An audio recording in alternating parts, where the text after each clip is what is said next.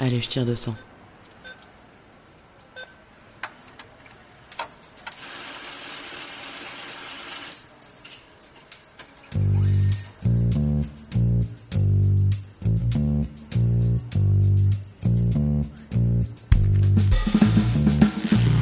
Fric, thune, Pognon. oseille, La moula. risby, Salaire. Honoraire. Prime. Pension de retraite. Livret A. héritage, Assurance vie. Impôt. Déduction. Investir. Bitcoin. Crédit. Intérêt. SCPI, Plan d'épargne action. PER. Travailler, se marier, se paxer, ou vivre en union libre, fonder une famille, épargner, acheter un appartement ou une maison. Autant d'étapes de la vie, mais aussi trop souvent d'occasions de s'appauvrir, voire de se faire avoir pour les femmes mal informées.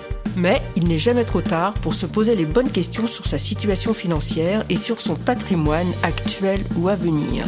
Et tant qu'il en est encore temps, mettre en place des stratégies d'épargne et d'investissement pour éviter de se réveiller un jour complètement fauché, voire spolié. Bien sûr, l'argent concerne les hommes comme les femmes, mais dans ce podcast, nous avons posé un regard spécifique de femmes, de mères, de filles sur l'argent. On ne vous racontera pas pour la énième fois l'histoire de l'émancipation économique des femmes. Vous avez déjà lu partout que les femmes ont attendu 1965 pour avoir le droit d'avoir un chéquier à leur nom. En revanche, si ce que vous raconte votre banquier vous paraît obscur complexe, ce podcast est fait pour vous. On ne vous conseillera jamais d'acheter tel ou tel produit financier. On ne vous promettra pas non plus que vous pourrez prendre votre retraite à 35 ans fortune faite, mais nous vous aiderons à peser le pour et le contre avant de prendre une décision qui engage vos sous.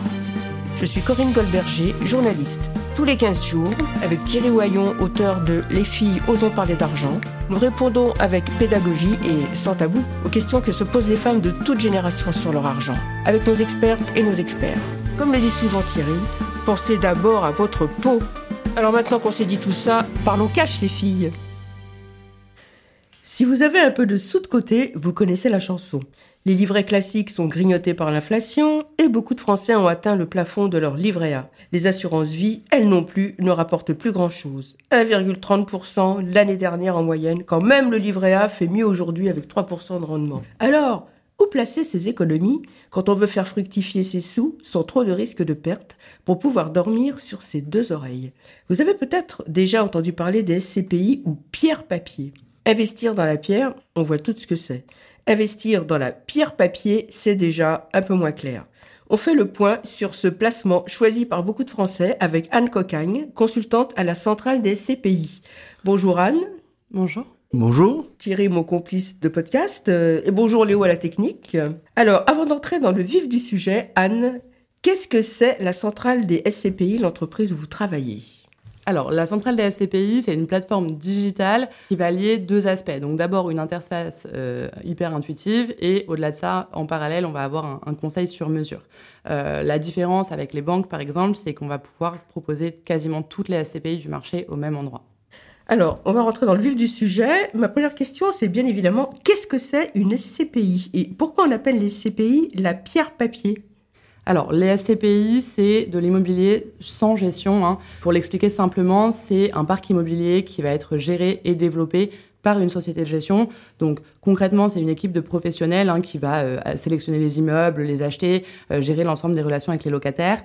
Et les épargnants vont acheter des parts de SCPI. Ensuite, ils perçoivent des revenus indirectement sur leur compte en banque. C'est un loyer qui va tomber sur le compte sans avoir un géré à bien ou un locataire. Donc, on est copropriétaire. Alors, si je comprends bien, on achète des parts de, de propriété. On est associé en fait. On hein, est associé. propriétaire de parts, donc oui, on devient, euh, on devient associé. Euh, et euh, quand on est propriétaire de parts, si l'immobilier du parc se revalorise, bah alors à ce moment-là, euh, forcément, le capital investi augmente. hein. Et alors, donc, si je comprends bien, on n'a pas à avoir affaire à des mauvais payeurs, comme quand on achète, par exemple, un appartement pour le louer. Euh, on est débarrassé de ce problème. Oui, en fait, les SCPI vont sélectionner des locataires hein, qui, euh, logiquement, paient les loyers. Et on est majoritairement sur des entreprises hein, qui vont être locataires du parc immobilier, ce qui permet voilà, de- d'éviter quelques soucis qu'on pourrait avoir, notamment avec des particuliers. Anne, les SCPI, en quoi c'est intéressant pour une femme qui souhaite diversifier son épargne sans disposer d'une somme importante à investir? Je dirais que c'est une façon simple hein, de devenir propriétaire. Euh, concrètement, ça permet d'accroître la part immobilière dans un patrimoine. Et au-delà de ça, l'immobilier, c'est vraiment une valeur tangible, donc il y a très peu de volatilité. Hein. Au-delà de ça, le deuxième gros avantage, hein, c'est qu'on va euh, pouvoir souscrire en plusieurs fois, donc en fonction des capacités d'épargne de chacun.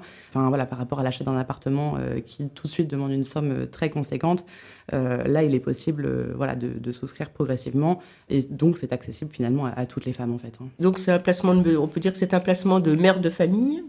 Oui, si on peut, oui, on peut dire ça. Et donc, ça peut intéresser des femmes qui, par exemple, n'auraient pas suffisamment pour investir dans, dans, l'immobilier, par exemple, acheter, faire de l'investissement locatif, mais qui a suffisamment pour acheter des SCPI, une part d'immobilier? Alors, elle va pas acheter euh, la, moitié ou un quart de cet appartement. En fait, une SCPI pour ton image comme ça, c'est 24 immeubles, ok? Trois cliniques, deux écoles, machin. Ça, c'est une SCPI. D'accord? C'est un fond, c'est une image que je te donne.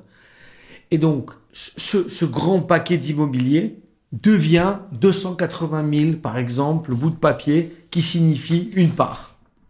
D'accord? Donc, cette personne va pouvoir acheter chacune de ces feuilles de papier qui vaut, par exemple, 1500 pour certaines, 5000 pour d'autres, et ainsi de suite. Donc, si tu as 10 000 euros à placer, alors tu vas avoir 4 bouts de papier si c'est 2500 euros la part. Tu vois ce que je veux dire? Ah oui, oui, très bien. Voilà. Donc, quand on dit SCPI, on voit pas un appartement. C'est beaucoup d'immobilier. Eh ben, ben, puisqu'on parlait des femmes, justement, est-ce que vous avez beaucoup de femmes dans votre euh, clientèle? Oui, elles représentent quasiment 40% quand même des clients, donc on est euh, quasiment sur la parité. Hein. c'est, euh, Donc c'est un placement qui se démocratise oui, tout à fait. Hein. Euh, on a, autant euh, avant c'était plutôt euh, plutôt des hommes hein, qui allaient se préoccuper de l'achat des SCPI. Aujourd'hui, il y a de plus en plus de femmes et de la même façon, on était plutôt sur une catégorie socio-professionnelle des cadres, etc. Aujourd'hui, on a des clients qui viennent de, tout milieu. Hein. D'accord. Donc, les femmes des classes moyennes commencent à s'intéresser vraiment aux SCPI. Oui, oui, tout à fait. Bah, c'est l'avantage de pouvoir investir, je ne sais pas, hein, pour dire une bêtise, mais 200 euros par mois. Et bah, euh, on peut probablement tous euh, mettre 200 euros par mois euh, dans, une SCPI. Alors Thierry nous disait justement là à l'instant qu'il fallait pas visualiser par exemple l'achat de parts d'immeubles, d'appartements, mais moi ce que je voulais savoir c'est j'ai lu qu'on pouvait acheter des parts de SCPI d'hôtels, de cliniques, de résidences étudiantes, d'EHPAD Est-ce qu'il y a d'autres domaines? Par exemple, en particulier, est-ce qu'il y a des SCPI vertes spécialisées dans le développement durable, les économies d'énergie, euh, le logement écologique, par exemple? Oui, en fait, il y a un grand nombre de SCPI. Historiquement, c'était plutôt euh, des immeubles de bureaux en France. Euh, aujourd'hui, on va vraiment trouver des SCPI spécialisés, par exemple, dans le domaine de l'éducation, de la santé, enfin l'accueil des personnes au sens large, hein, euh, mais aussi des SCPI spécialisés dans la logistique ou encore le commerce. et certaines vont investir en France, mais également à l'étranger. Voilà, on a un certain nombre de SCPI, même des SCPI dites diversifiées, dans lesquelles on va pouvoir trouver dans un seul et même parc immobilier bah, plusieurs typologies d'actifs dans plusieurs pays. Donc finalement, ça nous offre une grande diversification intrinsèque, hein, si on peut dire. Et concernant les SCPI vertes, euh, il en existe, elles ont généralement le label ISR. Hein, le, label ISR, ISR. investissement socialement responsable. D'accord. Ce qui va traduire un engagement de la SCPI euh, à réduire les émissions de, gaz à effet de serre, mais aussi la consommation énergétique, voilà, et surtout le, confort hein, des locataires. Ça peut être par exemple l'accessibilité en transport en commun d'un immeuble, par exemple. Bon, Anne, j'ai besoin maintenant de quelques chiffres. Des chiffres. Les SCPI, combien ça rapporte? On a vu dans le Figaro que le rendement euh, moyen était de 4,28% l'année dernière. Donc, c'est plus que l'assurance vie, le livret A, mais plus complexe à comprendre. Et c'est pour ça qu'on fait durer cet épisode. Éclairez-nous. Oui, c'est pour ça qu'on le fait, oui. Oui, alors les SCPI, c'est un placement qui va proposer un, bon rapport, un rendement-risque, hein, si on peut dire. Euh, on a même des SCPI aujourd'hui qui vont rapporter 6%. Euh, Donc, bien sûr, c'est bien plus élevé hein, que, beaucoup d'autres placements. Euh, le problème, si je peux dire, hein, c'est que peu de Français, finalement, vont se préoccuper ou modifier leurs habitudes d'épargne. et ceux qui le font bah, se tournent généralement vers leur banquier et passent donc bah, malheureusement à côté de, de placements qui sont bien plus rémunérateurs. Moi, j'aimerais savoir si euh, le, rendement, là, euh, qui, qui a l'air tout à fait intéressant, est versé directement sur le compte euh, en banque. Comment ça se passe? Oui, tout à fait. Il est versé mensuellement ou trimestriellement ah directement sur le, compte bancaire du choix des investisseurs. D'accord. Et alors, à partir de quelle somme on peut investir dans une SCPI il n'y a pas de minimum en tant que tel. Chaque SCPI va fixer son minimum d'investissement. Pour certaines, ça va être 200 euros. Pour d'autres, 10 000 euros. Euh, je dirais aux alentours de 1000 ou 2000 euros pour la majorité d'entre elles.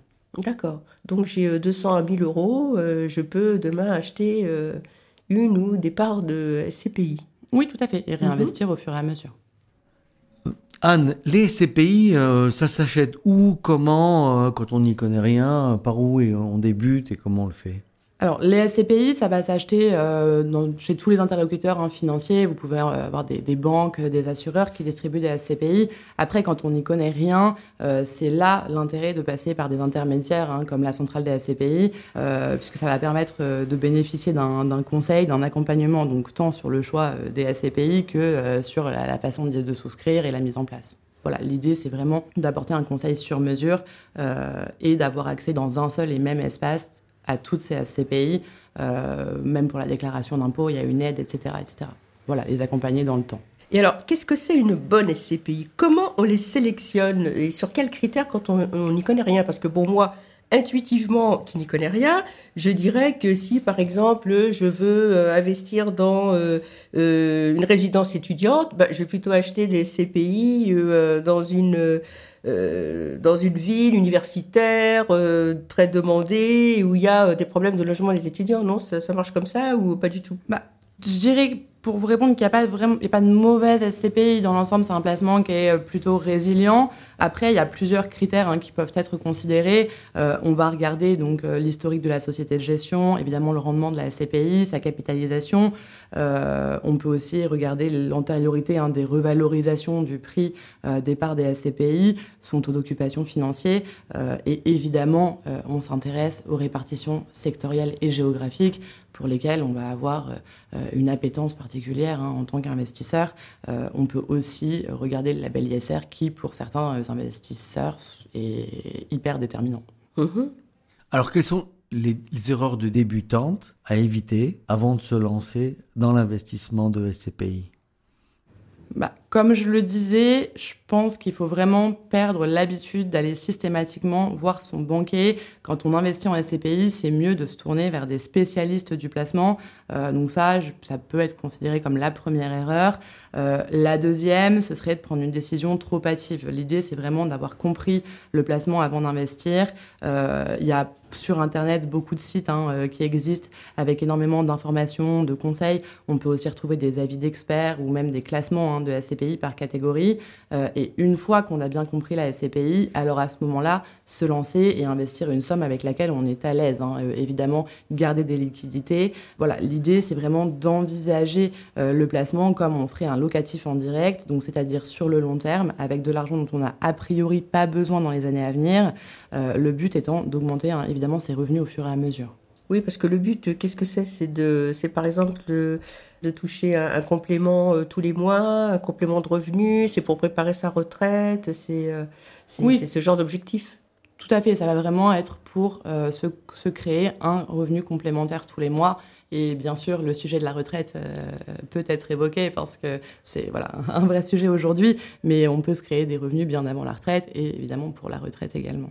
Alors, au niveau des charges et des frais divers, est-ce qu'il y a des frais d'entrée quand on investit dans des euh, CPI euh, Des frais d'entrée, des frais de dossier à payer, des frais de sortie aussi? Oui, alors en, SCPI, on va distinguer hein, finalement deux types de frais. Euh, donc, d'une part, les frais de gestion, puisqu'évidemment, la SCPI, bah, elle a un parc immobilier à gérer, donc ça engendre des coûts.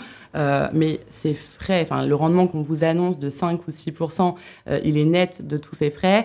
Et euh, pour l'investisseur, les seuls frais qui vont avoir un impact, euh, c'est les frais euh, dits de souscription. Mais j'attire quand même votre attention sur une petite subtilité, c'est qu'ils vont euh, finalement être déduits au moment de la revente des parts et pas à l'achat. Donc ils sont d'ordre de 10% en moyenne si on veut illustrer, hein, c'est un petit peu comme des frais de notaire à l'envers. Au lieu d'acheter un appartement et de payer 8% de frais de notaire, euh, on va payer entre 8 et 12% euh, de frais à la, à la, au moment de la revente des parts. Ah oui, c'est une belle ponction quand même. L'avantage, euh, si on peut dire, par rapport aux frais de notaire, c'est qu'on est rémunéré sur l'intégralité du placement en fait, hein, de, voilà, qu'on a réalisé. Alors, et comment est-ce qu'elles sont imposées ces SCPI Comme de l'immobilier, je présume.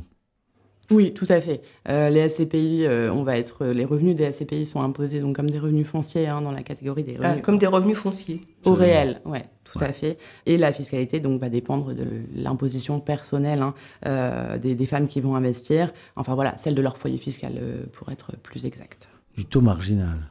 Alors, est-ce qu'il y a de la CSG aussi, euh, en plus de la, du, du- du taux marginal? Alors oui, on va avoir sur, enfin, il faut différencier euh, deux types de revenus puisque la SCPI euh, peut euh, investir en France, mais comme je vous le disais, elle peut aussi investir à l'étranger. Et en fonction du type de, enfin, de l'origine du revenu, on a des impositions différentes. Sur les revenus français, on a en effet la TMI plus les 17,2% de CSG. Sur les SCPI européennes, on va avoir une fiscalité avantageuse euh, et c'est pour ça d'ailleurs que le placement est hyper apprécié des personnes qui sont fortement imposées. Alors, peut-on donner des parts de SCPI à ses enfants? Ou d'ailleurs, euh, dans l'autre sens, est-ce qu'on peut proposer à ses parents qu'ils donnent des parts de SCPI, par exemple, pour les 30 ans, les 35 ans, euh, les 40 ans de leur fille chérie? Oui, bien sûr, on peut donner euh, voilà, les parts hein, de, de SCPI à, à ses enfants. Euh, c'est un acte notarié, euh, donc il est possible hein, de donner aujourd'hui jusqu'à 100 000 euros tous les 15 ans sans payer un de droit de donation.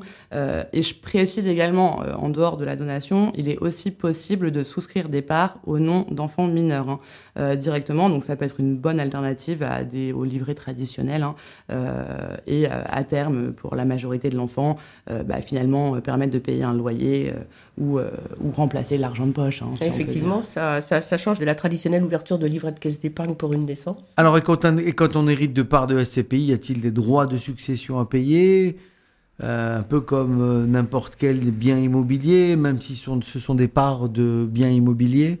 Oui, encore une fois, les SCPI, c'est vraiment considéré comme un immobilier en direct, donc ça va entrer euh, bah, dans la dévolution légale, hein, finalement. Donc, euh, euh, on a un abattement de 100 000 euros par enfant et euh, par, euh, par an, euh, sur lequel il n'y a pas de droit de succession. Mais voilà, après, il y a des possibilités hein, d'anticiper la succession. Alors justement, peut-on donner la nue propriété des parts de SCPI à ses enfants, par exemple, et garder euh, l'usufruit pour soi? C'est-à-dire, par exemple, bah, toucher les rendements de, de ces parts de SCPI jusqu'à son décès, et puis bon, bah, les enfants, ils hériteront des SCPI dans la succession. Oui, tout à fait. Ça s'appelle le démembrement viager. Donc ça, c'est assez intéressant quand on possède un, patrimoine conséquent et qu'on a des enfants. Euh, donc oui, comme vous le disiez, hein, ça revient à donner la nue propriété des parts aux enfants euh, et donc d'utiliser l'abattement de la donation euh, tout en gardant l'usufruit des parts, hein, donc euh, de continuer à percevoir euh, les revenus. Euh, voilà, de cette façon, ça sort évidemment de la, de la succession au moment du, du décès. Je précise également que ça évite euh, l'indivision comme on peut avoir sur un bien classique, puisque euh, ça se pose souvent problème hein, lors des successions, lorsqu'un veut vendre, l'autre euh, souhaite le garder. Là, chacun va hériter du même nombre de parts et pourra décider hein, soit de continuer à bénéficier des loyers, soit de revendre les parts s'il y a une volonté de récupérer le capital. Est-ce que dans le cas d'un investissement en SCPI, on est un peu plus accompagné que dans le cas d'un investissement immobilier classique Je veux dire par là que on fait un crédit, il faut aller voir le banquier ou le courtier, il faut courir après le notaire, il faut vérifier que le bien est, de bonne qualité, a, euh, qui respecte tout, tout, euh, les, les, les normes euh, techniques aujourd'hui parce que à cause de la transition. Est-ce que tous ces sujets sont à aborder quand on achète la SCPI Et parfois, on doit courir après euh, les locataires qui ne payent pas. euh, Je n'en parle pas. ça. Tu n'en parles même pas. Oui, alors c'est tout l'intérêt de la, de la SCPI, c'est vraiment on délègue entièrement la gestion. Donc évidemment, euh, les équipes de professionnels qui travaillent euh, à la gestion de cette SCPI va considérer euh, toutes les normes, par exemple, enfin voilà, tout, tout ce qu'il faut pour bien investir en immobilier. Quand on achète des parts euh, de SCPI euh, et qu'on a trouvé le bon interlocuteur, euh, c'est assez rapide à la mise en place. Euh, C'est vraiment en fonction de la volonté ou non d'orienter son épargne, en fonction euh, d'un label ISR, d'un rendement plus intéressant, d'une fiscalité avantageuse. Euh, on va, euh, c'est ce qui prend le plus de temps, c'est de sélectionner les SCPI. La mise en place est très rapide. Et c'est la fin de cet épisode sur les SCPI. Anne Cocagne, merci d'avoir été avec nous tout au long de cet épisode. Merci. à vous. Merci à nous aussi à nos auditrices et à nos auditeurs. On espère que les SCPI et la pierre papier n'ont presque plus de secrets pour vous. Et on rappelle que tout placement comporte un risque financier. N'investissez bien évidemment que ce que vous pouvez vous permettre. Et si cet épisode vous a plu, n'hésitez pas à le partager à partir de votre appli Spotify, Apple Podcast ou Deezer entre autres. Abonnez-vous à notre podcast. N'hésitez pas à nous laisser des commentaires et des étoiles. Vous pouvez aussi retrouver les conseils de Thierry dans les livres qu'il a coécrits, Les filles osons parler argent chez Duno et aussi L'argent au féminin aux éditions Ellipse. Vous pouvez également nous contacter via LinkedIn et par notre compte Instagram Argent Parlons Cache les filles. Et on vous dit à bientôt pour un nouvel épisode.